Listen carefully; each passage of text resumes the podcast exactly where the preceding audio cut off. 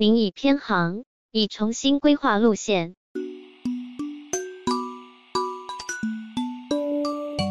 大家好，欢迎回到您已偏航。今天我们开门见山要聊一本书，《宝贵的人生建议》。这本书是 KK 写的，他的英文名字叫凯文·凯利。之前不知道大家有没有读过他的一些作品，比较出名的有《失控》《五千天后的世界》。这本人生建议呢，是他在六十八岁的生日的时候，为自己自己的孩子写下的人生建议。当时英文版应该是有四百六十条人生建议，但是在今年中文版要出的时候，他又新增了四十条。那四十条是专门写给中国读者的。二零二四年马上也要到了。我们聊这一期节目是希望大家能通过我们的分享以及他作者本身的建议，帮助自己在新的一年更好的实现目标。是的，那今天呢，就是给大家来带来这本书的话，其实也是我和大美女去读了这本书之后，觉得对对我们帮助挺大的。然后特别是年关将近嘛，然后。大家可能在这个辞旧迎新的这个时间点上面，那不管是对于即将逝去的二零二三，还是对即将到来的二零二四，那嗯，都多多少少都会有一些总结和展望。那我觉得这本书是一个很好的可以帮助你去做总结和展望的这样的一个。那我们今天也会直接的去跟大家去。演示一下我们是怎么从这个书里面去收获到呃关于明年如何更好的这样的一些建议的，嗯，呃，我们两个人呢会各自的分享自己读完这本书之后的一个感想，因为我们自己在看这本书的时候发现，真的是一千个人心里面有一千个哈姆雷特，我们两个人共同去看这本书，其实也会有完全不一样的侧重点和发现。所以也是邀请我们的听众。那如果你对这本书也很感兴趣的话，也欢迎你加入到我们的听众群里面，然后去分享你看这本书对于你的一些启发。因为有可能，呃，你也会有完全跟我们两个人不一样的发现。那这个东西其实也是很正常的，因为像我和啊阿四友是两个性格完全不一样的人。那这本书其实就是一面镜子，在你。对这本书的建议进行筛选的过程里面，其实就是在反映你会你是一个什么样的人，也是一个很好的自我探索的工具。嗯，那我和阿四友的这个分享的话题，我会呃呃预先放在我们的 show notes 里面。如果你对特定的话题感兴趣的话，走相对应的这个时间戳，快速的到达你感兴趣的这个部分。嗯，好。那我们正式开始喽。那大侄女先来吧。你刚刚那个说的特别有道理，就是每个人读同样一本书得出的感想和建议什么都完全是不一样的。我们 讨论过去之后，我发现，嗯，跟我完全是两个世界的两个世界的主 题。嗯大家大家大家听下去以后就能就能知道为什么我会这么说。之前如果听过我们节目，大家应该知道，就是阿斯友他是 ENTJ 嘛，对吧？然后，嗯，你待会儿他说他的第一个话题，你们就知道他真的非常的 ENTJ。好，今天我聊一些主题，可能也是因为作者本身经历比较丰富，所以他能够涉及到非常多面，不管是从小事还是大事，小到可能你的个人习惯，大到可能你要去开创一家公司。要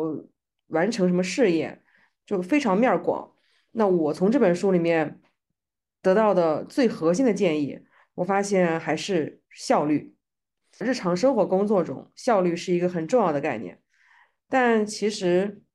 有时候我们会望文生义，有时候看到这个词，你到底是什么意思呢？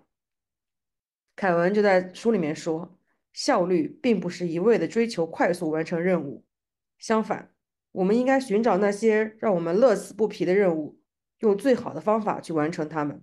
这个建议就是非常一针见血。嗯，同样一件事情，它可能有非常多的方法论，而且公说公有理，婆说婆有理，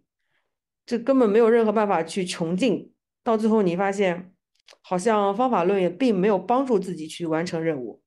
所以你有时候想更高、更快、更强完成这些任务，结果什么事情都没完成。凯文的这个建议就是说，你要用你要用这个一定的有限定的方法论去做一些觉得自己觉得快乐的事情就可以了，因为方法论也没有任何是最好的。除了这个呢，他还说了一点，可以和嗯，可以和高效能人士的那个习惯来串起来。他在书里面说，重要的事通常不紧急，紧急的事通常不重要。要完成重要的事，就不要操之过急。我觉得在我的个人体验里面，重要和紧急其实很难区分，因为重要的事情往往比较困难，人还特别容易偷懒。算你是个卷王，你有有十六有十六个小时在工作，但你最后发现一天过去了，可能没完成什么正经东西，但时间就没了。不知道你有没有这样的体验？呃，作为一个适应，在作为一个盖洛普优势，如果听过我们呃节目的朋友，就是呃如果没呃可能知道我说的这个适应排在前面是什么意思。那如果没听过的呢，我大概的跟大家解释一下，就是呃适应是盖洛普优势这个测评。呃，体系里面的一个，你可以理解为像单词吧。那那我这个特质呢，它是形容人特质的一个单词。那它的意思就是指，呃，我是一个非常活在当下，就是非常能够随波，就是随着变化而变化的人。那像像刚才大侄女分享的这个重要和紧急，就是这个矛盾嘛，就是这个事情其实经常在我的身上发生。就是因为我是那种不到 deadline 绝对很难动的一个人，就就算是重要的事情，我可能也没有办法很，就是我的一个缺点是在于说我没有办法把它，呃，除非我把任务拆分的很细，否则的话，其实我也是必须得拖到这种紧 deadline 就把它变成了紧急的事情时候，它的那个重要性才会足以让我能够 push 我去做它，对。然后我，但是我觉得我观察生活里面，其实有很多人啊，我不知道是不是因为受适应才干的影响，他们其实都会有这样子的一个表现，所以才会有那句话叫做 “deadline 是第一生产力”嘛，对吧？在在真实的生活里面，其实重要和紧急人们是很难区分的啊，因为这个里面有一个时间的这个维度在这边嘛，对吧？像这个凯文说的说，呃，要完成重要的事就不要操之过急。嗯，我觉得其实还蛮难的，讲真。他的意思就是你要去分清楚什么是重要的，那些紧急的事情你其实都可以不用做，你所有的所有的精力和所有的时间都应该放在重要的事情上，而重要的事情不一定是那么着急的。嗯，可能换到具体的例子里面，比如说你有一件特别想完成的事情，就假如说你要转行，那你肯定还有一些事情是非常重要。需要去做的，但这些事情不一定是说你现在立马明天就得做完，你应该把时间放在这个这些这些事情上面。非要比的话，那肯定还是要去完成重要的事情，而不是紧急。但其实生活中，我觉得大部分人都会先去完成紧急的事情，因为是被 deadline 推着走呀。啊，对对对对，当你没有任何没有什么规划，也没有什么呃明确的目的的时候，特别容易这样。如果一直在完成紧急的事情，就感觉特别像救火，就是一直在救火，一直在救火。嗯，到最后真的就会变成十六个小时工作，十六个小时还不如别人工作一个小时的的效率。因为因为因为阿四友你是一个 J 人，你知道吧？然后我是个 P 人，所以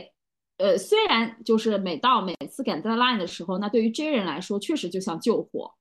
因为为什么你会用“救火”这个词？就是明明这个事儿可以不这么赶，不这么急的，就是对吧？就是就是死到临头，就是一定要搞成这种呃火急火燎，然后搞得事态非常严峻了，然后才开始去解决这个问题嘛，对吧？但是对于 P 人来说，就是你让他在平时的时候就一下子要有这个 power，这个爆发力，然后去，因为 P 人的力量就是比较偏爆发力的那种感觉。他嗯正好是在那种就是十万火急的情况下，他才才能够进入到一个非常就是专注，然后非常这种聚焦的这个状态。你如果让他平时就时时刻刻都要保持在这种状态里面，其实是很难的。所以结合凯文的这个建议，那如果啊、呃我作为一个 P 人啊，我觉得大家可以学习到的一个点是，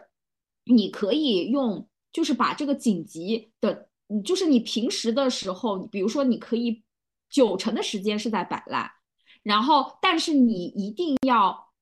呃，就是频率高一点的给自己来一针。就是用一个 deadline 给自己记一下，就不能说不能说真的就是拖了一个月或者是半年这样的一个时间才敢来才给自自己来整一个大的，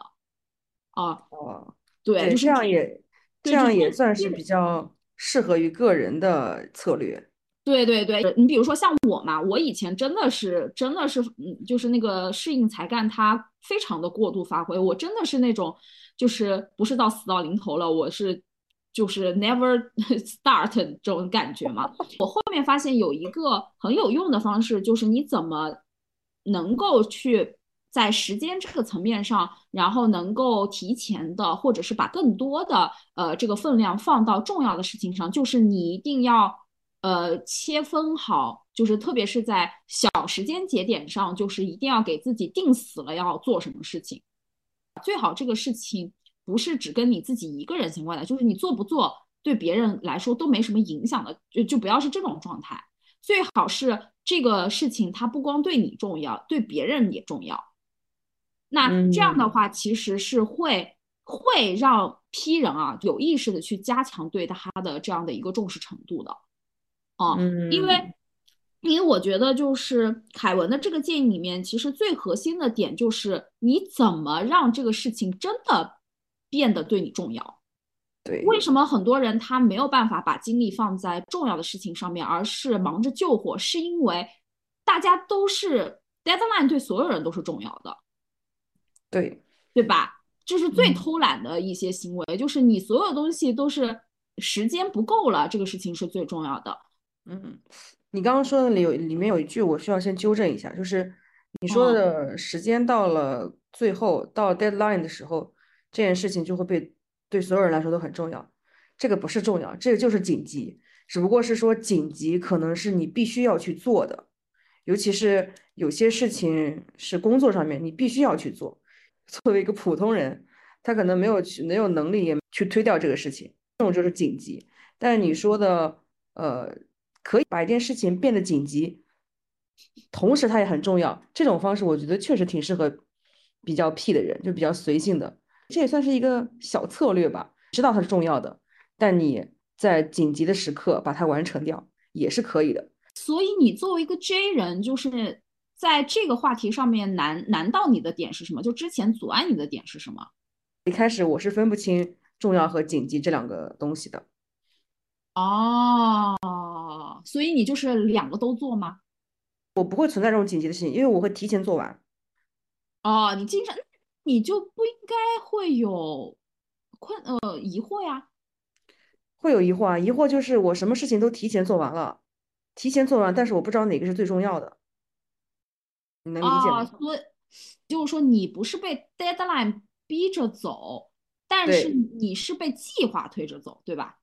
但嗯，是差不多吧。但是这个计划里面有一些事情，是不是都是要排到你的计划里面的？那就对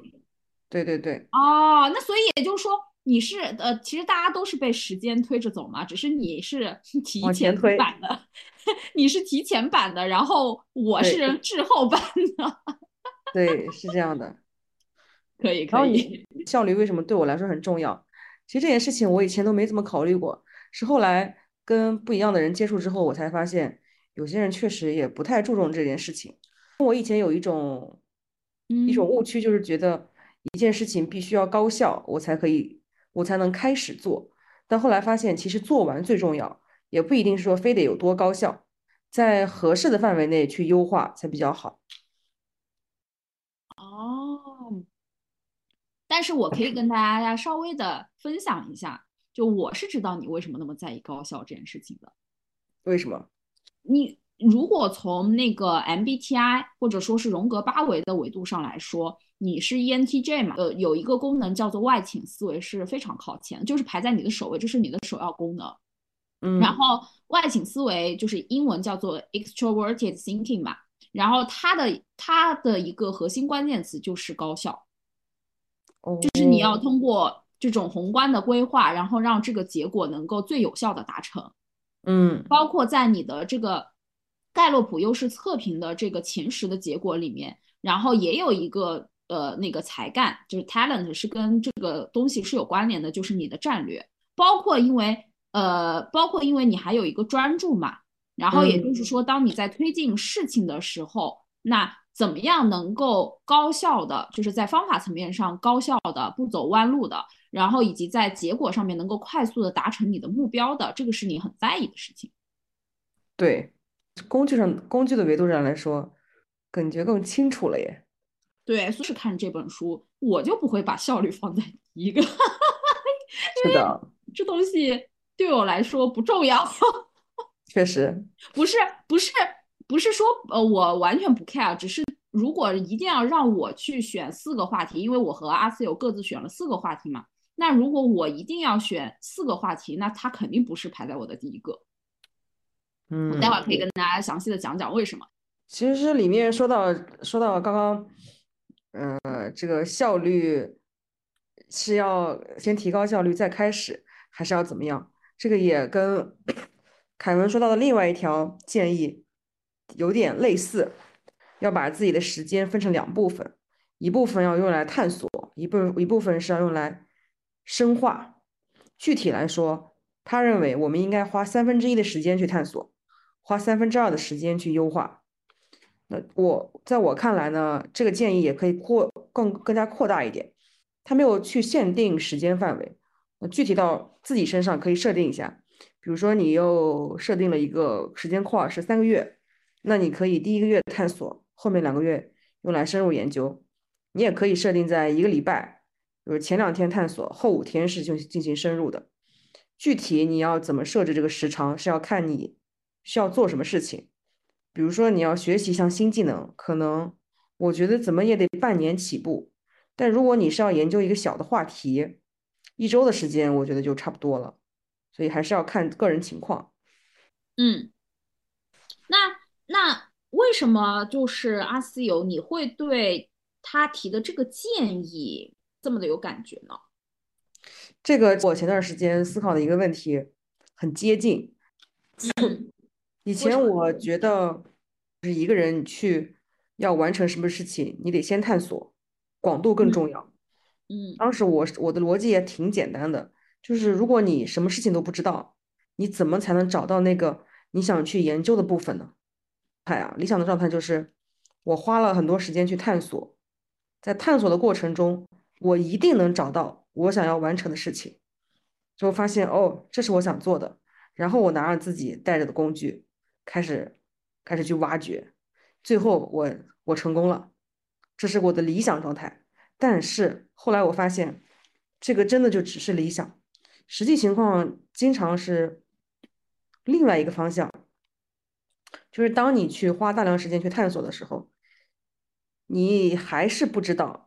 哪个是你要去做的？反而就像是，就像进了那个苏格拉底的稻田一样，你站在一一一个麦穗前面，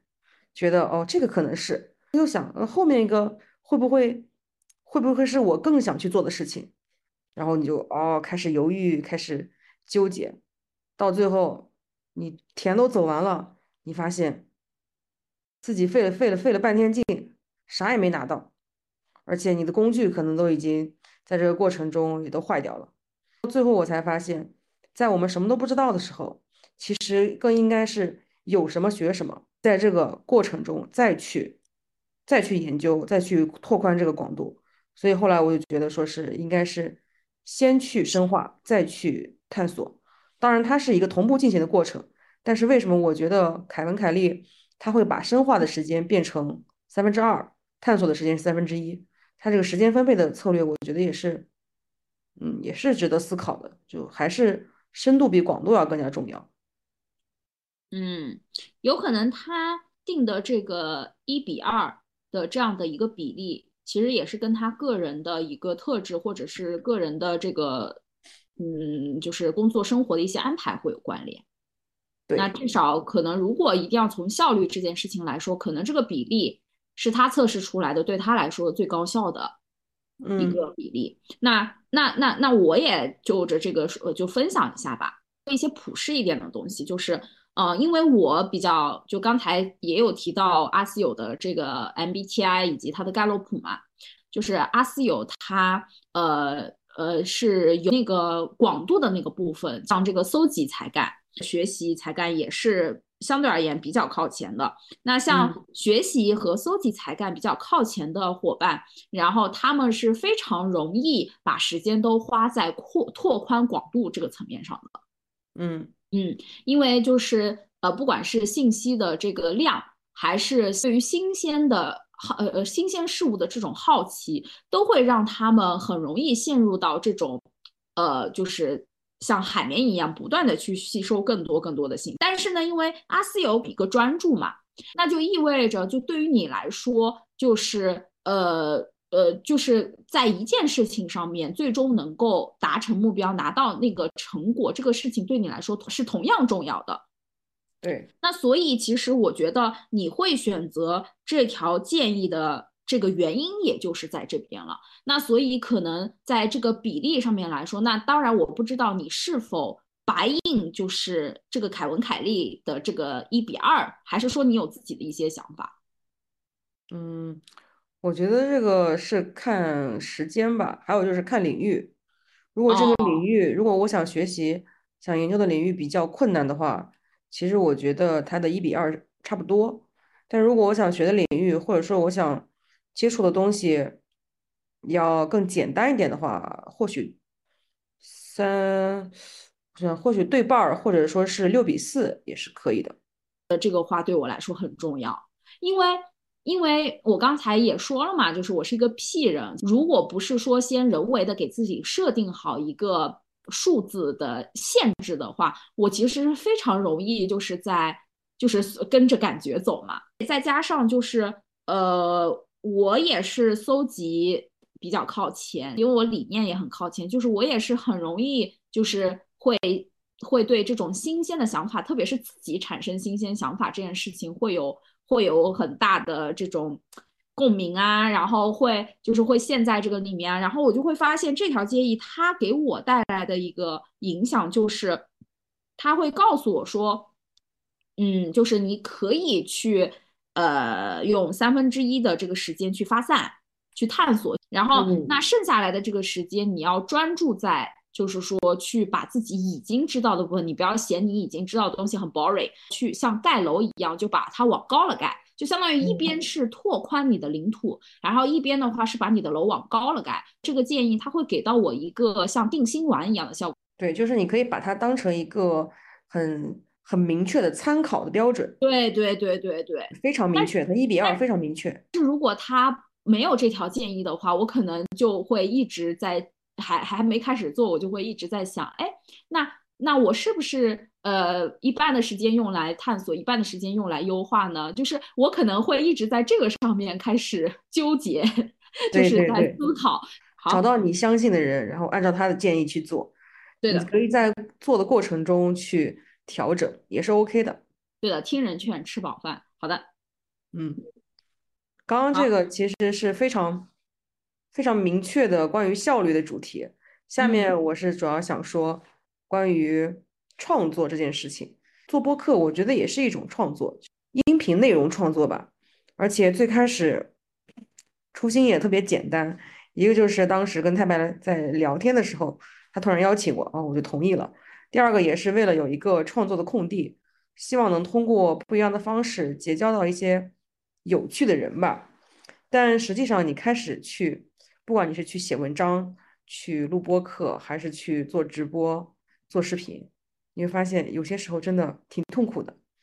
你可能一个字也写不出来，说话也说不出来，这都很常见。我就在想，如何能让这个过程变得简单一点。其实凯文在书里面说了一个建议，他又说是我们需要把创造和改进这两个过程分开。他举个例子说，我们不能边写作边编辑，边雕刻边打磨，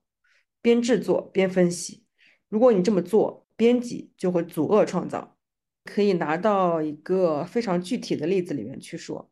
就说写作这件事情。他说我们不能边写作边编辑，我们有时候会把写作和编辑这两件事情混在一起。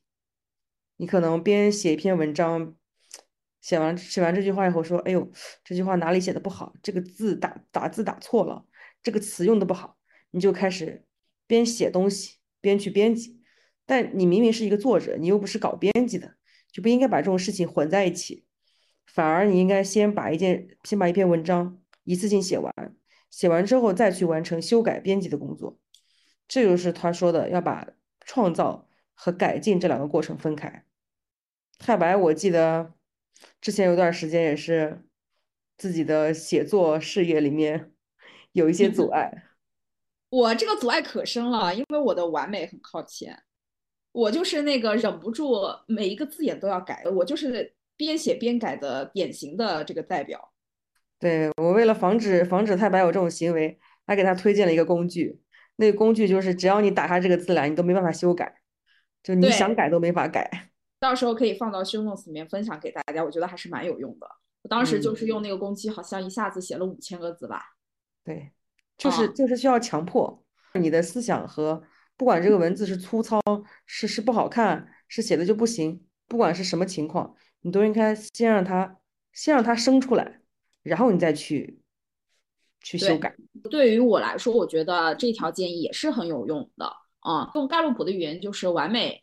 呃，完美靠前，然后我来分析一下，这个完美还跟一般的那种完美主义情节还还不太一样。我会陷在那个不断的去修改、不断的追求在细节上面追求更好的这样的一个怪圈里面。你这个跟适应是不是也有关系啊？呃，跟适应没有关系，这个肯定跟适应没有关系。其实，其实说白了就是，呃，就是因为我在追求质量嘛。然后，然后，所以我就会觉得，我呃，特别是完美这个，这个还跟美跟美还真有关系。就是我很难忍受我自己写出来的东西像屎一样。但是我忘记是谁说来着，说说大家写出来的东西初稿都是屎，别人我无所谓呀，我不能忍受自己的这个东西，然后这个过程是很累的。因为你会有很多的不允许在那边，你会有很多的这种批判就已经先行了。那你有很多可能原生的，然后比较呃原始的，然后虽然它很粗陋，但是它很鲜活的一些想法，它就不敢出来，就是你自己的很多的创造力都会被扼杀掉。对，就是就是跟前面说的探索和深入还是有一点点关系，就是你还是要先放再收。这样的话是一个比较完整的过程，而不是边放边收，边放边收。对，而且还有一个点就是，你去批判，你去修改，你像编辑，他其实是有自己的一套标准的嘛，对吧？你想，如果今天你是在写一个就是完全是从零开始的一篇文章，你写都没有写出来，你怎么知道你哪来的标准呢？那这个标准是不是正确的呢？这个标准你是不是还在按照以前的这种旧的？一些观念在执行这件事情呢，这个也是我觉得，呃，就是很很很很会去影响到你创作的地方。其实我就很喜欢这本书里面，呃，K K 说的这种比较具有操作性的，就是你只要遵照他这个建议，不管说是之后在你的个人系统里面会变形，或者说会更加适应到自己什么程度，但是至少他的这个建议，你就可以。操作性的去执行，而不是说有些是非常的，还需要自己再去想一想，确定下来，然后再去悟。这样的话，可能对于大部分人来说，可能需要一个契机。但像这种就跟数学一样，对吧？比例是一比二，就是让你先做这个，再做那个，就非常的清晰，就干就干就完了。对，好，继续吧。我一开始也不是这种。嗯，创作圈子里的现在可能也不是，但是我最开始希望分享，希望去写出一些东西，背后的动力，我认为是想希望得到自我成长，而且我发现，只有能够当，只有把我，只有把我们的知识和经验分享给他人，学习才是有价值的，是长期的，否则我们只是在囤积知识，而没有真正的成长。这也是 K K 在书里面说到的东西。我不知道大家有没有接触过一些人，号称自己是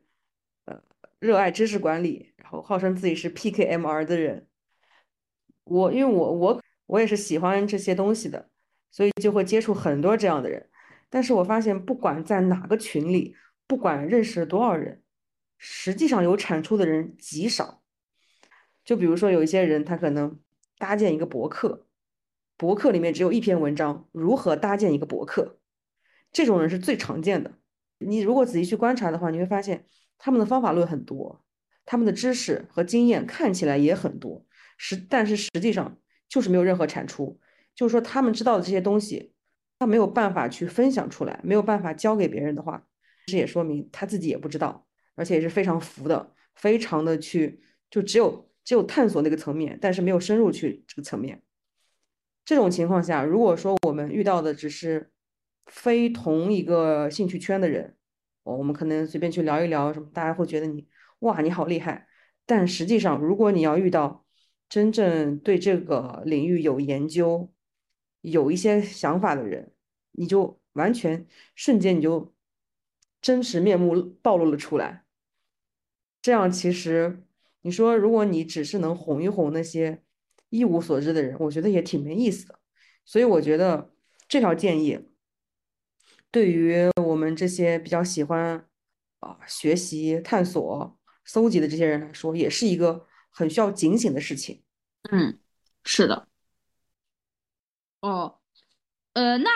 那你你不是也开了一些账号，就是有分享你的一些想法嘛？然后那在这个过程里面，就是你感觉如何？我感觉，呃，在我开始努力的去公众表达之后，可能挨过两次骂，大部分情况是没有什么回应的。然后，但是也有时候大家是会说，嗯，你这个分享的很好，很有启发，很很棒。我觉得就是非常有价值的，而且在过程中也会接受到一些赞美。这些赞美可能是，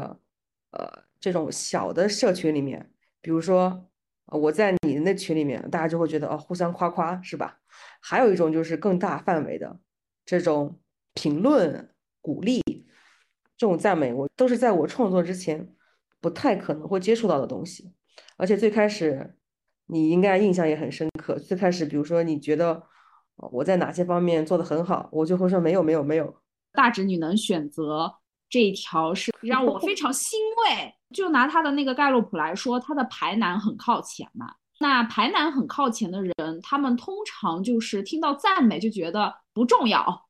就首先，一是他会觉得我真的有那么好吗？二是他会觉得这事情不重要，重要的是我哪里有问题，我还需要改什么。对这一条，这一条其实就是凯文·凯利在书里面说的：拒绝或回避赞美是不礼貌的，带着感受接受赞美。即使你认为你不配得到这份赞美，是的，就是特别是对于配得感低的人来说，我觉得这条建议其实是在帮助你去大方的去接受赞美，这背后也是让你大方的去接受来自别人给你的爱。对，嗯，其实第一句话我记得你好像都说过一模一样的，就是在你之前赞美我，然后我说没有没有的时候，你就说你这个一点都不礼貌。哦，是对呀，因为呃，give and take 嘛。当别人去赞美你的时候，别人这件事情其实呃跟你也没有什么关系，嗯，就是其实他就是觉得你很好，他把自己想要说的那个话表现出来了。然后当你去接受这件事情的时候，你其实也是在肯定他。对对对，嗯，对的，就是今年我开始去写一些东西之后。呃，我希望所有能接触到、接触到这个播客以及接触到类似圈子的人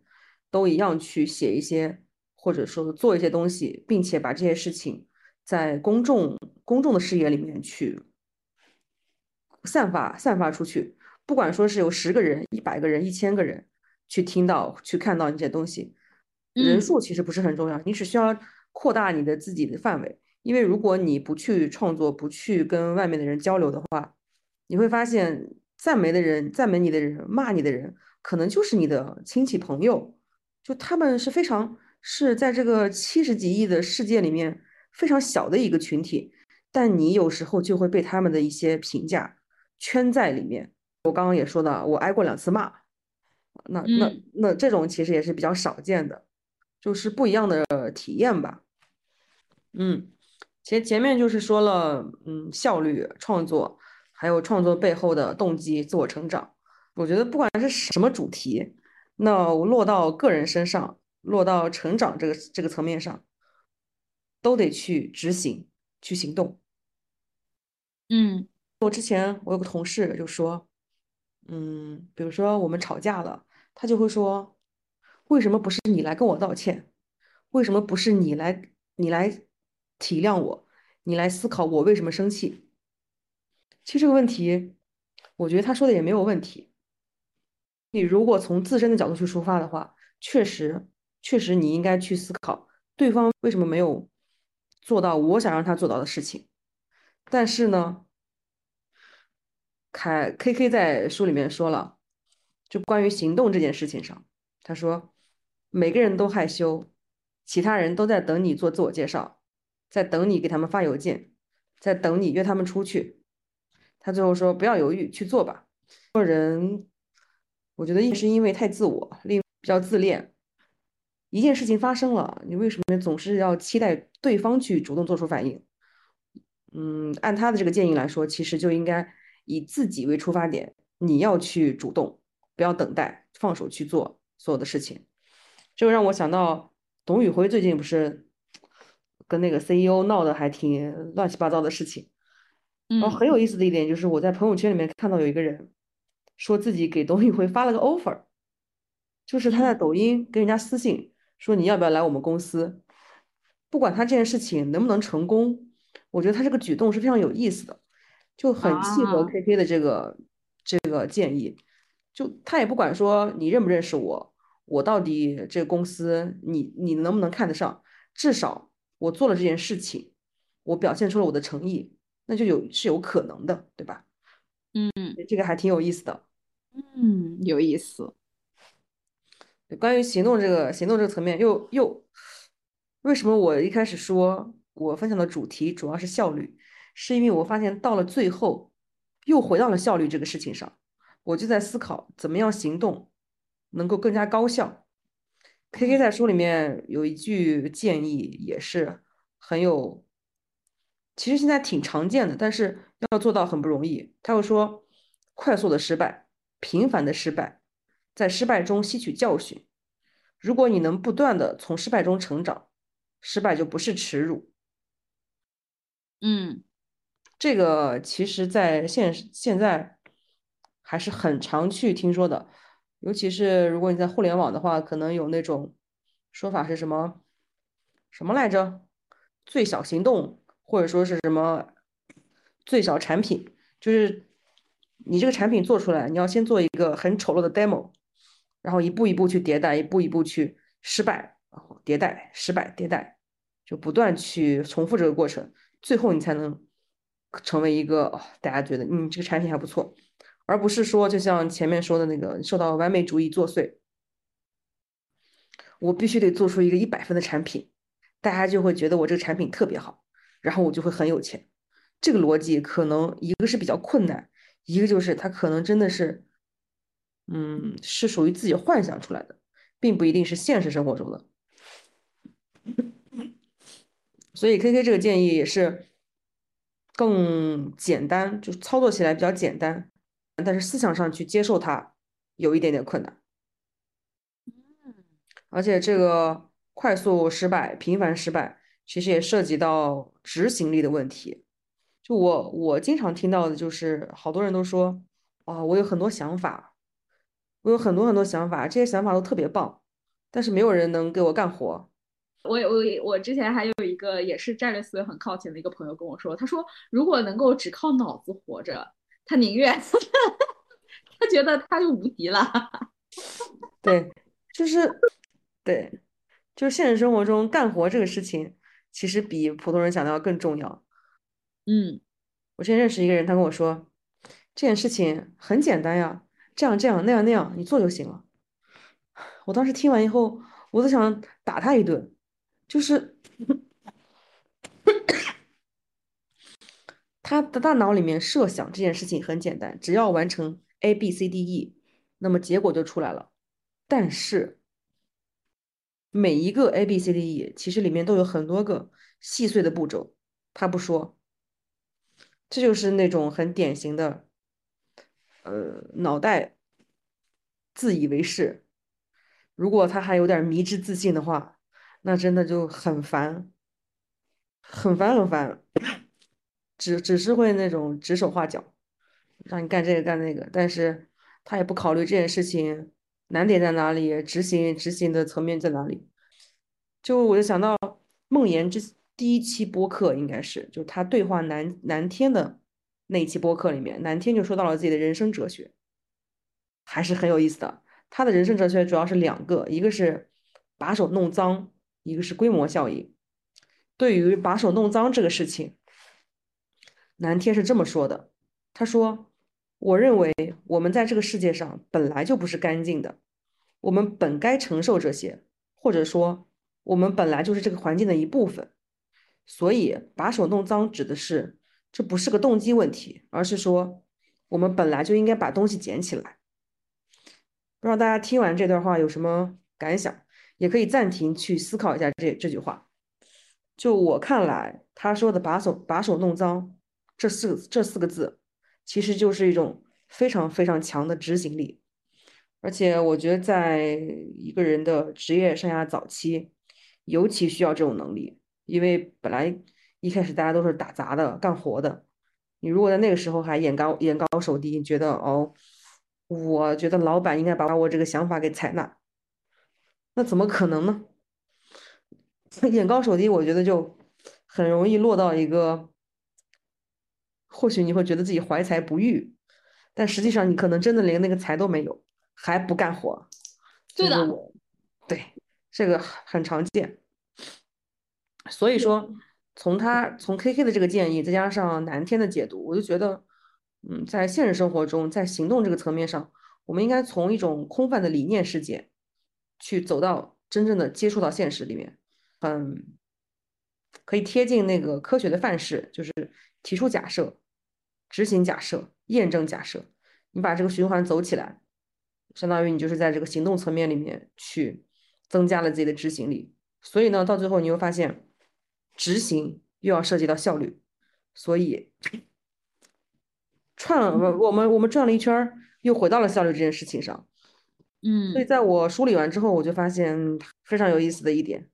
就不管怎么样，我们都回到了效率，以它开始，最后又以它为结束。让你回到效率的不是这本书，是你自己。你这个是金金句。你待会儿可以，大家可以来听听我这这我这个故事，你看看我的这个故事的主题是什么？是。反正我读完这本书，最大的启发就是效率。总结一下，就是说我们不应该在一开始就只追求速度，而是要去追求这个动力，而且要把时间多分配给深度。在创作的时候，不要和改进混在一起，最后一定要高效的去行动。就是我我的最终的总结。对，就是感觉你前面的铺垫都是为了最后的行动。对，就是。同一本书，你要有一个自己比较完整的、完整的链路。如果不是因为录这个播客，我觉得可能我也是这本书和其他书一样，看的都是看完就忘，对吧？而且特别是这种比较碎片化信息的这样的一个写法，啊，嗯。然后，但是正是因为我们为了录这期播客，然后就呃强逼自己，就是一而再、再而三的去从里面去整合和自己相关的东西。所以我觉得，嗯，如果有有了这样的一个经历之后，其实那这本书对于对于阿斯友对于我来说，其实都是不一样的。嗯，好，那那接下来我就来讲我的这个部分了。我前后可能删了有呃四遍吧，然后那最后留下来的就是呃让我觉得非常有一些启发的这些句子。那主要是分为四个主题。那呃呃，第一个主题的话叫做如何真正的活出自己。那因为我自己本身就是一名 coach 嘛，就是人生教练嘛。像我叫太白，然后本来就是源于李白的那句诗，叫做“天生我材必有用”，其实都是跟怎么能够最大程度的呃最淋漓尽致的活出自己是有关系的。那所以这也是为什么看同样看这本书，我就不会拿效率 来来来开头啊，就是因为那对我来说，能能够把自己好的用更好的用起来，那这件事情呃是始终都是最重要的。那所以在这本书里面呢，呃，对我有有很有启发的这个内容是，呃，比如呃，第一句话是成功最可靠的方法是你自己定义成功，先射箭，然后在射中的地方画一个靶心。那第二句话是最好的园艺建议是弄明白你能养好什么，然后种好多好多。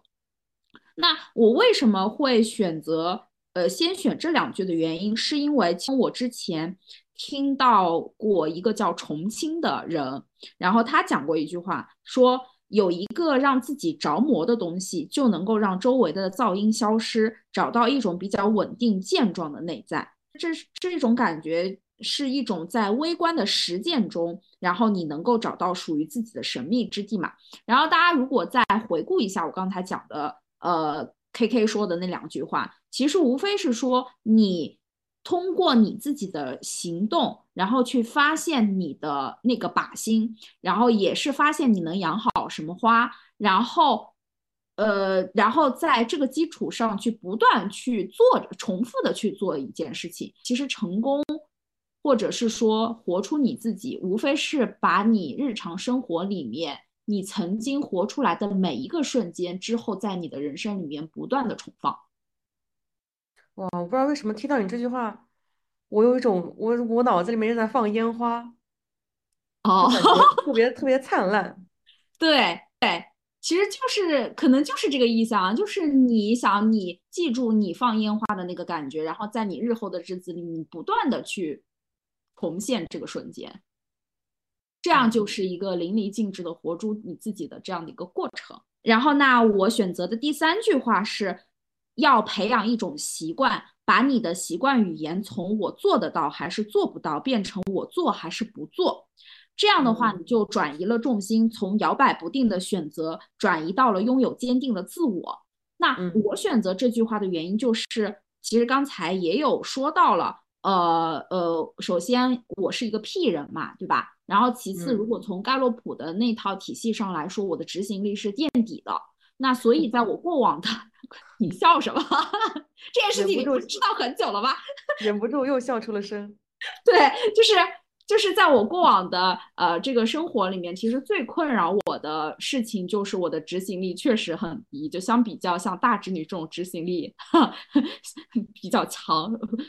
动不动就是干的人来说，我的执行力真的很差。就是我我我，因为我的想法太多了，而且我的情绪内耗也很多嘛。然后我就觉得看到这句话的时候，真的会有一种吃了定心丸的感觉，因为它会直接一呃让我呃聚焦在我做这这个这个字眼上面，二它会让它非常能够同理到我的畏难情绪，因为我的排难也不靠前嘛，我的完美靠前，我就只想。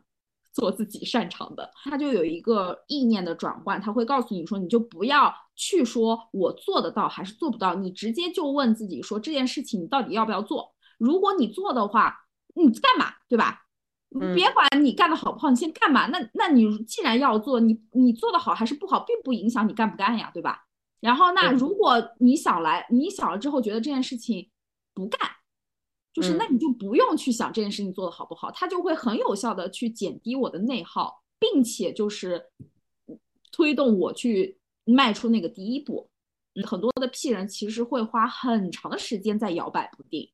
嗯，就是在思考各种可能性啊什么东西的。但是其实，呃，嗯，当你开始做，就是当你开始创造确定性的时候，其实你因为这个东西是你选择，这个东西也是你想做的。第一步也是你迈出的，然后这个东你生产出来这个东西，它就是代表你的，所以嗯你就会在此刻开始拥有最坚定的自我。嗯，然后我嗯，你说，我看这句话其实就只能想到八个字：相信嗯自己，积极面对。对对，呃同样我和你自己都不靠前，我就非常容易有畏难情绪，就不干了。然后然后你的话就是你就拼命盯着问题看嘛，对吧？然对后对，然后那我下一句在这个呃，在在这个话题下面，想要跟大家分享的那个 KK 的一句话叫做。呃，单靠自己，你无法真正的成为自己，你无法单枪匹马的成为一个独树一帜的人。那这是一个悖论。呃，如嗯果你想变得独一无二，你就需要世界上所有其他人的帮助。那这句话呢，呃，我还想要和另外一句话共同的分享给大家，就是你需要老师、父母、顾客、粉丝和朋友，因为他们会早于你看到你将成为什么样的人。那还有一句话就是，如果你想要超越你心目中的英雄，那就放下自尊心，像学生一样去模仿他们，直到你能够超越他们。这是所有大师的成功之道。那这三句话其实都是在讲，就是今天你能够成为真正的你自己，或者是最大限度的成为你自己这件事情，并不是靠你一个人完成的。嗯，对，因为因为我以前就会陷在这样的一个误区里面，就是就是我会觉得去依赖别人或者是相信别人这件事情，其实都是弱小的表现。嗯，然后，然后，但是这句话它就有在提醒我，也是我过去，呃，特别是过去这一年实践出来，我很认可这句话，就是因为人是社会动物，你要取得的这个结果是跟是要有人来买单的，而不是说，嗯比如说你今天就一个人住在山野里面，就是就跟动物一样，就完全不需要别人的，呃。任何的反馈那无所谓，但是只要你今天还有人是一个群居动物的这样的一个属性，那你的成长或者是你的这个自我，一定是和外在和外界的碰撞里面慢慢慢慢的形成的。所以我刚才分享的这三句话，它我是非常认可。你是借助这个世界的其他的人，然后作为你成为你自己的那个通道、那个镜子，它会让你更快的能够知道。就是自己到底是谁，然后包括自己到底想要成为谁。你这个你这个嗯想法，我觉得特别好。其实嗯这个也能反映出一点，你已哦经从自己构想的那个理想世界走出来了，就更加去接触到接触到了现实，接触到了外部世界，而不是一味着想着说我一个人就可以，我很独立，我很优秀，我很棒，你们我都不需要，无所谓。对，因为呃，因为只要你还在这个呃社会人，就是人类社会里面待着，那所谓的什么叫做你自己，其实怎么说呢？它最后都是通过和他人的这样的一个关系，包括你创你给他人创造的价值来体现的。对，嗯他这里面那句话就蛮经典，就是说，如如果你想变得独一无二，你需要世嗯界上所有其他人的帮助。嗯，包括像我自己是盖洛普教练，还有其他的测评，甚至我现在就是学了五行嘛，对吧？它有一个最本质的点，就是今天你是怎么知道自己这个位置的，是相对其他人而言的。嗯，就是就是这些测评，它其实都是在告诉你，就是这个世界上的宏观整个的地图，整个的视角是什么样子的。然后，那为什么你是独一无二的？是因为你在这个里面，你你是站在了哪个点上？那其嗯实，那其实我非常认可这句话，就是如果你今天都只看到自己那个点，那你跟谁比你是独一无二的呢？对，对吧？就是对对嗯，就是当你能够看到那个，就是说的，就是呃啰嗦一点，就呃或者是土一点，就是那个什么见众生嘛，对吧？当你都嗯没看不到其他人，你也你也不在这个地图上面的时候，其实你这个点，说实话是没有根的，嗯，然后你的这个独一无二也是非常虚浮的你已经可以当人生导师了。啊，是吧？我以为我一直都是啊。好的，然后那呃，我接下来想要跟大家分享的就是第二个话题，叫做如何建立双向滋养的人际关系。那正好是就刚才跟大家分享完的那三句话嘛，对吧？然后，嗯，呃，然然后然后就是我为什么特别想要去探，就是对这个话题很有共鸣，也是因为我刚才多多少少有点说到，就我以前其实是一个比较独的人，独立的独嘛。嗯，而且其实也一直从小到大不太知道人际关系对于自己的重要性，更多的时候就是随着自己的喜好来，然后后面就会发现，就是我刚就像我和大侄女和阿思友刚才跟大家说的那样一样，就是你你个人的这种成长其实是离不开你周围的这些人的，对吧？然后然后所以我觉得你怎么样能够去呃有一个滋养你自己。然后你也在滋养，你也在滋养他们的这样的一个人际圈，其实对于每个人来说是很重要的啊。然后，那我在这个话题下面想跟大家分享的第一句话是：呃，学习如何从与你有分歧甚至冒犯你的人那里学到东西，看你能不能从他们的认识中找到真理。那跟这个有关的还有一句话。叫做有人告诉你什么会惹恼他们时，他们是在告诉你什么会激发他们的动力。那同样的，还有一句话，我也是想要连带着分享给大家啊，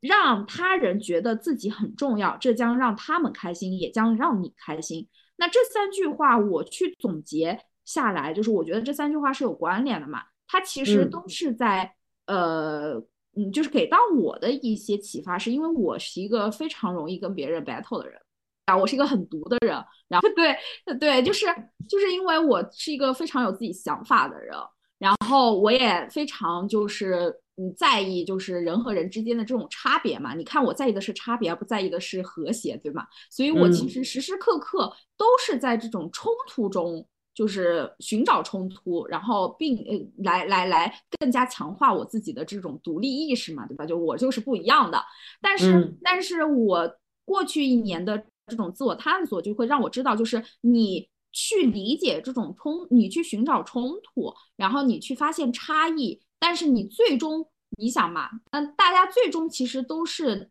就就是最终的目标还是说你怎么样去把一件事情做成。或者是对，就走向大同嘛，对吧？就肯定不是为了走向分裂搞起战争，对吧？就是这种感觉。所以，所以，所以，所以我为什么选择这三句话的原因，就是因为其实，在其实也是告诉我自己，就是当我去，因为我很容易跟别人产生分歧，所以当在分歧里面的时候，其实呃，如果有这种对方有冒犯你的行为。然后，或者是有一些比较激烈的情绪产生的时候，其实首先第一，这些东西它产生，它本来是带着一些 message 的，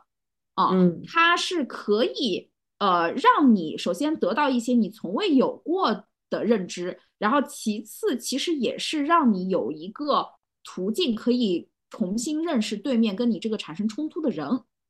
对，啊，那你一方面是事情，一方面是人。啊，然后那第三点就是，那当你产生冲突的时候，如果这个人你认识到了这件事情，你也认识到这个人，然后即便这个对话是让你不舒服的，但是你确实获得了新知，然后也也也也也有也在和这个人的交谈里面得到了进步。如果你打算维系这个关系的话，那你就可以。呃，就是遵循那个第三条，就我刚才分享的第三句话的建议，就是让对方开心啊。这这并不是讨好啊，就是这是一种策略。对对，所以其实就是对于我这种刺儿头来说，我觉得还是良方，就是非是非常好的一张良方。然后那然后那还有两条是在这个话题里面，我想分享给大家的。就第一条叫做。呃，也许宇宙间最反直觉的真理是你给予的越多，你得到的就越多。理解这一点是智慧的开开端。那这个就不用多说了，就是 give and take 嘛，对吧？就我以前的话，就是是总是觉得说，好像哎，呃，我怎么好像就是一直没有人来爱我呀，或者是就是特别的关照我。但是。可能这也是我长大的一个 迹象，就是我我确实会发现，有些时候，呃，很多东西它为什么会流向你，是因为在 N 年前或者是在之前你已经埋下了这个种子。你不能指望就是说没有埋，你从来没有去埋过种子、浇过水的东西，它将它会涌向你。甚至如果你之前确实没有过这种耕种的行为，但是也有很多东西流向你，那可能是来源于你祖先的庇佑，或者是你父母的庇佑，只是你不知道是因为这个而已。这个特别好，就是你已经从这种被动接受的状态变成了主动给的状态。对，所以所以我觉得这句话它或它它它有一个很大很大的一个好处是告诉你，如果你今天是一个成年人，然后那你今天能够得到的一切，其实也是你该得到的。对啊，而且不管是别人给，不管是你嗯娘胎自带还是，但是但是如果你想要得到更多，你一定不要去问为什么我得不到，而是可以先问你为什么还没有给。对其实这句话，如果你套在这种创作和分享的场景里面的话，你会发现他的意思就是说，你把自己知道的东西和经验传播给传播给别人。其实别人他不一定有多么的能百百分之百 get 到你的东西，但实际上你传播出去的时候，你就是已经把这件事情变得更加深入了，就对你来说是百分百的。对的，而且一个东西你给出去了，他。别人还真不一定能拿到，即使你手手把手交给了他，他也不一定能知道。就是为什么说佛度有缘人，真的有时候就是一种契机吧。就像如果你去读这本书，你觉得这本书，哎呀，好无聊，好没意思，可能也就是时候未到。他给了，但你有时候得不到。或者说，其实就是你给出去，后面会发生什么就别管了。但是如果你连给，那个动作都不做的话，你就完全就不用想得到这个事情了。但是你给了，你也不用说，哎，我怎么没有马上第二天就得到反馈呢？别着急，在后面埋着等等着你呢。啊，对对。然后呢，在这个话题下面的最后一句话是培养十二个，虽然我也不知道为什么是十二个啊，培养十二个爱你的人，因为他们的价值超过了一千两百万个喜欢你的人。我觉得这个对我也是非常非常有用的。啊，因为我以前其实我的这个呃交友的模式非常极端，要么就是那种啊，这个人在我的世界里面独一无二，就是把他放在一个至高无上的地位；要不然就是所有的人其实都是在我的这个交友圈的最外缘。嗯，就是就是都是非常浅的关系嘛。我刚才阿四有分享的是深度和广度是你在深耕领域，对吧？那我觉得在人际关系上面，其实就是它是给出了一个比较好的怎么去，呃，就是人际关系的深度对一个人的重要性。那至少对我来说的话，我是很白硬的，因为因为我觉得，嗯，不光是你的人际关系，甚至是有可能在你的个人事业上面，其实。呃，人和人之间那种情感的链接的那种能量是非常大的，是的，对，所以我觉得特别阿西有你有交往，你肯定很认同这句话，嗯，就是交往靠前的人，就是会非常重视这种呃深度、深入的、日久弥新的这样的一种情感的，对，嗯，那那因为我的交往不是很靠前嘛，所以我也是在去年的时候才会意识到，那特别是对于一个。呃，已经走入到社会，然后每天被工作一些琐事儿就是纠缠的，呃，脱不了身。你你其实是需要自己去人为的构建一个坚固的一个人际网络，它能够去成为，就是当你失意或者是当你不快的时候，它可以成为那个承托你的安全网。嗯。但是这个东西一定不是对你只有一面之缘，然后或者是浅浅的喜欢的人能够做到的这样的一个保护。对，这个和 give and take 又有点关系。你不能也你也不能只期待着别人来爱你。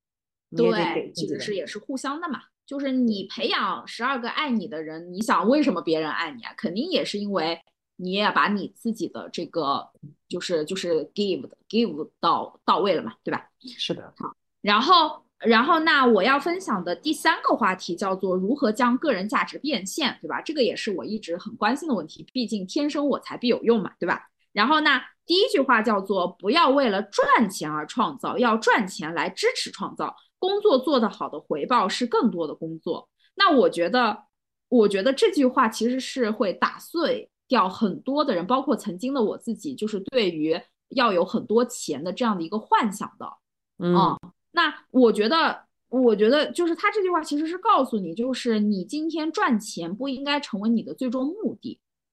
如果你以赚钱为最终目的，那你往往是赚不到钱。我相信大家应该也从其他地方听到过这句话啊，包括就是如果从五行的这种命理学的角度上来说，如果你你的命里财很多，但是你又没有足够的其他的一些东西能够接住这些财，它会变成害啊。那所以。所以我觉得他这句话的一个很高、很很大的一个智慧就在于说，也是比较符合我的价值观的，就是其实也也是在提醒我，其实你今天赚钱不是你的终点，它是这个过程自然会自然而来的东西。你要接受的一件事情就是，如果你已经走在了就是实现个人价值的这个道路上，你一定别想着能够躺平了。但是这这是一种快乐的快乐的不躺平，对，就是就是快乐的捡起来，就是你就不要有这种躺平的想法。如果你真的是想赚钱，而且你不是只是为了赚钱而赚钱啊，当然有些人他是为了赚钱而赚钱，那那对他来说赚钱本身就是他的工作了嘛，对吧？那像如果说你其实是。是的，就是赚钱，钱越来越多，是意味着你做这件事情越来越好的话，那就意味着你要做越来越多的工作，你就别别躺平了。他其实是告诉我这一点的。我觉得我祝你祝你有一天接咨询接到。那个半是的，所以对啊，所以我觉得，我觉得我以前其实其实行为和言语就是相悖的嘛。我嘴上说我想赚钱，但是行为上面其实也并没有进入到一个越来越多工作的状态。那这样的话，就证明其实你并不是在一个很想就是赚钱的一个状态里面嘛，对吧？是的。然后，然后他第二句话是，想要要要想成功，就要让别人给你钱；要想富有，就要帮助其他人成功。然后，同样的，我想。呃，连带着跟大家说的是，呃，分享的是，求职的时候你要记住，在某个地方有一个雇主正在迫切寻找像你这样的人。如果你出类拔萃，就更是如此。你真正的任务是找到这样的伯乐，不管花多少时间，都是值得的。我觉得这两句话的核心其实都是在告诉我们，就是今天如果你想要去实现你的个人价值，你是你一定要找到用用那个营销的那个层面的一些知识来说，就是你一定要找到。就是能够对你有需求的用户，就是不管是他是你的老板还是你的用户，就是你一定要找到，你一定要相，首先一，你一定要相信这个世界上一定有这样的人；第二，你一定要找到这样的一群人之后，然后去让他知道你对他是有用的。所以回到那个天生我材必有用这件事情，首先一，你必须要相信你，你在这个世界上面肯定是有别人对你有所求的价值的。二。就是你一定要主动的去发声，让别人知道这件事情。对，对，所以我觉得这也是这两句话，就是来告诉我在个人价值变现这件事情非常非常重要的一点。就我觉得这一点是非常非常重要的，就是我会经常，比如说很大家可能很多时候就会很容易陷入到，因为这个里面需要有一个判断和时间的过程嘛。比如说你可能需要去理清楚，就是你到底。你自己的个人价值是什么？那第二点就是你可能需要时间，就是让别人知道，等到不是等啊，就是让那个和你适配的那个人的到来。那这个中间，很多人他可能就会很容易陷入到一种不相信自己有价值，或者是说，哎，呃，我我到底选择哪一批人去满足他们的服务？会在这个过程里面，可能就会因为一些假的需求，或者是一些假的客户、假的老板，然后从而反过来去怀疑自己的价值。哦，对，所以这个过程其实是一个，呃，说起来很容易，但是做起来会非常考验一个人的稳定性、对自己的相信，以及怎么说呢？对，所以如果在这个层面上，那你请你呃跳到阿斯有的那个部分做就是了。对，然后环节挺碎的。对，那所以其实，在最后一个话题的话，那也是刚才有跟他。跟大家分享到，就是说你你可能在这种呃，就是呃个人成自我成长，然后实现个人价值的路上面，会有一些遇到一些问题和挑战。因为我就是一个非常容易有畏难情绪的人，刚才也跟大家说了。那所以在这个时候的话，也是我在这本书里面发现了有一些建议是对我很有帮助的。那第一条是，长期而言的话，未来是由乐观主义者决定的。成为乐观主义者不意味着必须忽视我们制造了多少问题，你只需想象我们解决问题的能力有能有多大的提升。那对于在盖洛普这个才干体系里面，就是积极比较靠后的人来说，我觉得这句话是非常非常重要的。它也会让我想到另有一句话叫做“悲观者正确，乐观者胜利”。对，就是就是，我觉得我觉得我过去一年二零二三年有一个很大的收获，就是其实也是跟接下来有一句我想要分享给大家的话是有关的，就是呃，拆解一团乱乱麻的最好方法不是去解问，而是不断的拉扯。把这团乱麻扯得越大越松，越开越好。当你把纠缠的结拉开时，问题就迎刃而解。其实就是这样的。可能这个就是对于排难的伙伴来说的话，可能也是一个非常挑战认知的一个观点了。就是我过去一年，因为我已经，我觉得我也是算是解决了我原生家庭的问题，但是我解决了我原生家庭创伤的问题，确实不是以一种这种直接切入的方式去解决的。那我解决这个问题的这个感觉，正如刚才这句话所说的，就是很多时候你会觉得最大的问题是你认为有问题。嗯，对，最大的问题其实结合刚才的第一句话，就是很多时候你被你你被这个问题困住了，或者是说你选择了让这个问题困住你，但是你但是没有把这个注意力放在其他的地方。对，就是你要从旁支去，说不定走到能能走到这个正确的对，或者说有一句话叫做“当你人变大了，问题就会变小了”。嗯，所以所以其实有很多时候不是说这个问题，呃，问题会引发你的畏难情绪，会让你退缩不前，这都是很正常的。但是这两句话其实都是在告诉你，就是它问题，它问题没有你想象的那么可怕。是，就要换一个视角。对，就是还有一句话，就是老天是不会给一个人他解决不了问题的，就是 就是很乐观，这个很积极，很乐观。对，说白了就是今天你这个问题给到你，就像 Winston 之前做客我们节目说的，就是当你换一个视角的时候，它就会变成你成长的呃那个垫脚石嘛。对吧？嗯，所有的成长其实都是来源于问题产生的那个瞬间，没有人是在顺境的时候还会成长的。对对吧？然后那第三句话，呃，第三句话叫做你需要三种能力，在事情成功之前不放弃的能力，放弃无效事物的能力，信任他人帮你区分这两者的能力。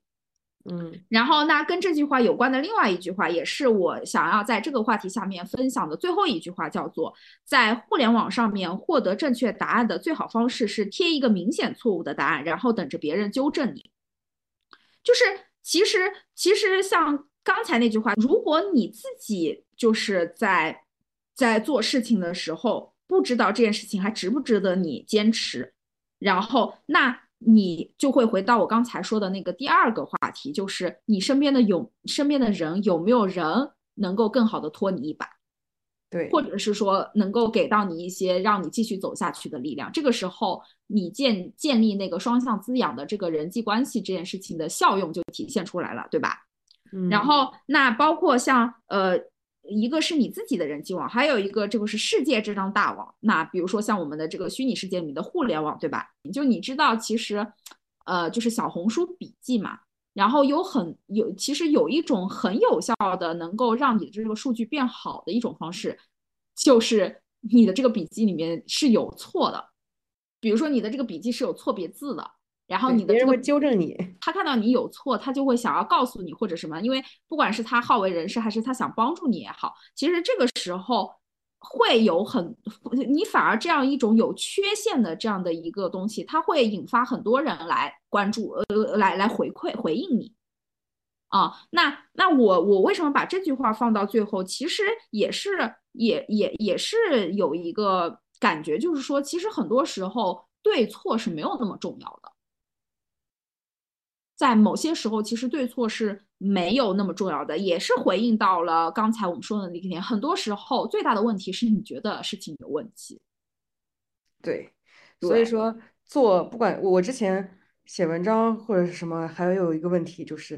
嗯你可嗯能需要花很多的时间去校对，嗯但有时候发现，其实你把这个事情校对的特别好，好像对别人来说是一个很小的部分，不一定每个人都很重视这件事情，所以后面我嗯就会稍微放松一点，不是说我不去纠正，我不去确认这个信息的真实度，而是说不再那么的去把这个大量精力投入在这件事情上。这样的话嗯啊，那因为因为我们每个人都也都不是全知全能的，我是可以犯错的，嗯就是这样，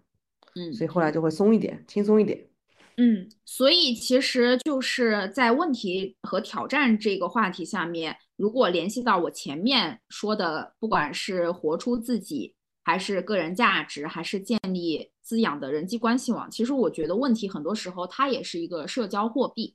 你要相信，就是这个问题，它肯定不是只有你一个人遇得到。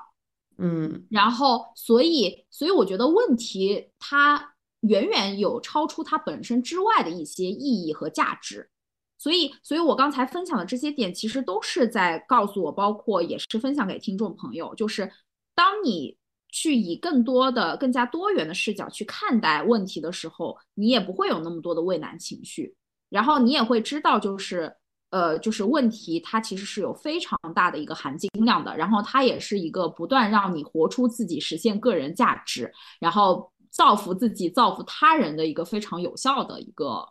嗯，一一一一一一个动力吧。嗯，对，对的。那我关于这本书的这个分享就到这边啦。嗯，其实如果大家听完，如果大家听完了我们两个的分享的话，就会发嗯现确实风格是完全不一样的。我的可能更加的，怎么说呢？硬硬，比较硬一点。太白就比较，嗯、很符合自己这个教练的身份，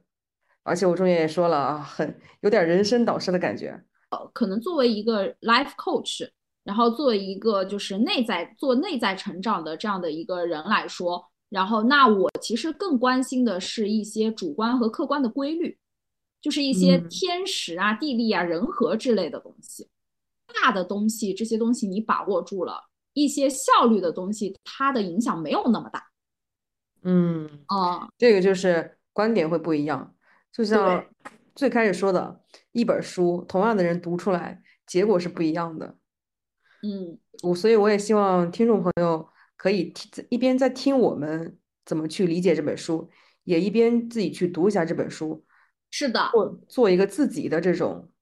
呃分享和感悟。对的。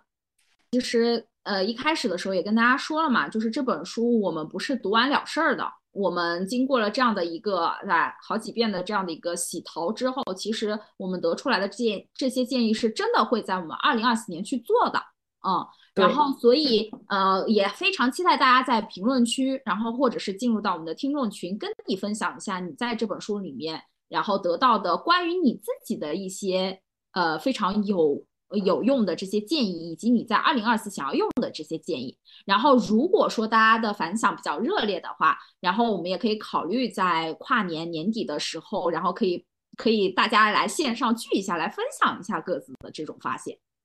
对的，因为嗯这种类型的书，其实它毕竟写了五百条建议啊，最主要的还是要去实践，哪怕说你只实践了的五条建议，也比你去把这五百条建议背下来要好得多。所以我我们最后还是提倡大家去实践、去思考。的，是的，你你可以参照我们就是定几个主题，不要觉得我们俩四个都多了，不要超过三个。给大家分享一下思路，就是首先先去看这本书，把你呃觉得对你有启发或者是有触动的句子画下来，然后其次你把这些东西摘下来之后，在这个里面去筛，选出呃可能十条以内对你来说呃最最吸引你的、最最重要的。然后，那你可能在筛的这个过程里面，可以去觉察一下你选的这些，因为它是零散的写的嘛。但是你其实自己在选择的时候，你会发现，可能关于同一个话题的句子会会以不一样不一样的形式，或者是另外一个侧重点出现。那这个时候，如果你反反复复都在选择同一个话题下面的句子，那就这意味着你就可以把这个话题摘出来，就像我们一样。然后，那你最后再去进行整合的过程里面，可以依照你的这个话题，然后再重新去选择一下，在这个话题下面哪个句子对你是更重要的。那建议是不要超过三个话题，是每一个话题下面三个句子就差不多了。那加起来就正好是九条嘛。那我觉得九条的这个量其实是对于你去在二零二四年去进行一个行为上面的一个落地是非常可行的。嗯。对这个过程里面，也就像我在我在播客里面说的，嗯，你在挑选的时候不要去思考和编辑，对，你先全部挑出来，然后一遍一遍去筛，这样的话你会更加有效果，会更好。耶，所以就很期待大家亲手参与到这个过程里面来啦，就是不要浪费这个 KK 的这个智慧，也是就是不枉我们这么安利你们这本书，对吧？对。对，也这这也是一个非常低成本的，然后非常好用的一个去给来年去迎接来年的一个方式。那我们今天就到这边啦，那就跟大家说说拜拜吧。嗯嗯，拜拜啦，下期再见，拜拜。嗯。